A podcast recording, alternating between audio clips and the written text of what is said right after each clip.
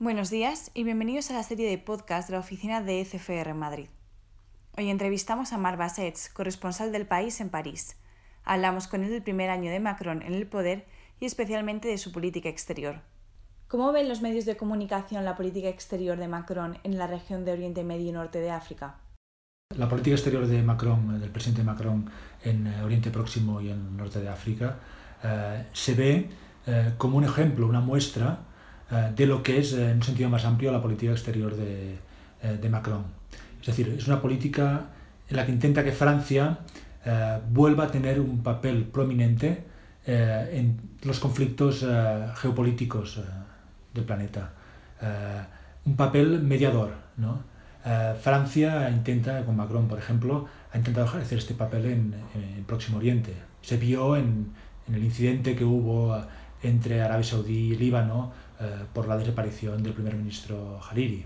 Eh, se ha visto también em, eh, en Libia cómo Macron ha intentado ser el mediador entre el, gobierno libio y las distintas facciones. es una posición en realidad que se remonta o retoma la tradición diplomática de Francia. Es una tradición realista, de Francia intenta hacer valer sus intereses, intenta equilibrar eh, entre las diversas potencias eh, mundiales que están en competición eh, en diversos puntos del planeta y en este sentido el norte de África y Próximo Oriente es uno de ellos. ¿Y cómo se percibe esto desde España?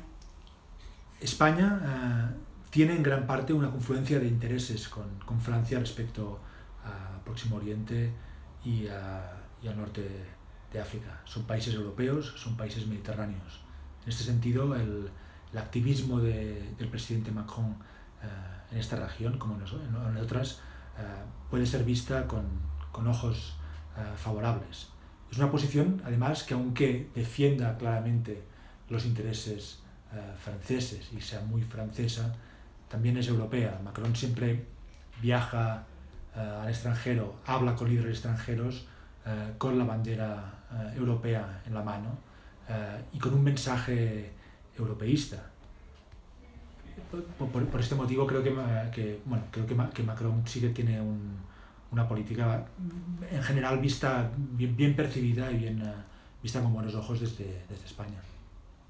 Y ya por último, ¿crees que va a haber un afrancesamiento de la política exterior europea en la región?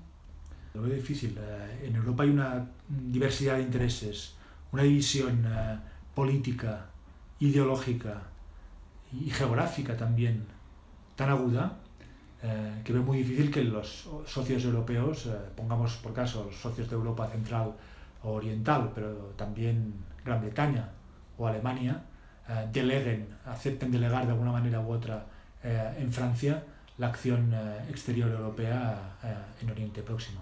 Y Emmanuel Macron, pese a su europeísmo, ha ido en solitario en muchos de sus movimientos y gestos en esta región no ha actuado, como decía hace un momento, ha actuado con la bandera europea, pero ha actuado sin eh, los europeos, hasta el punto de que en algunos casos eh, ha incomodado a, a, socios como Italia, por ejemplo, eh, en, su, en su mediación en Libia.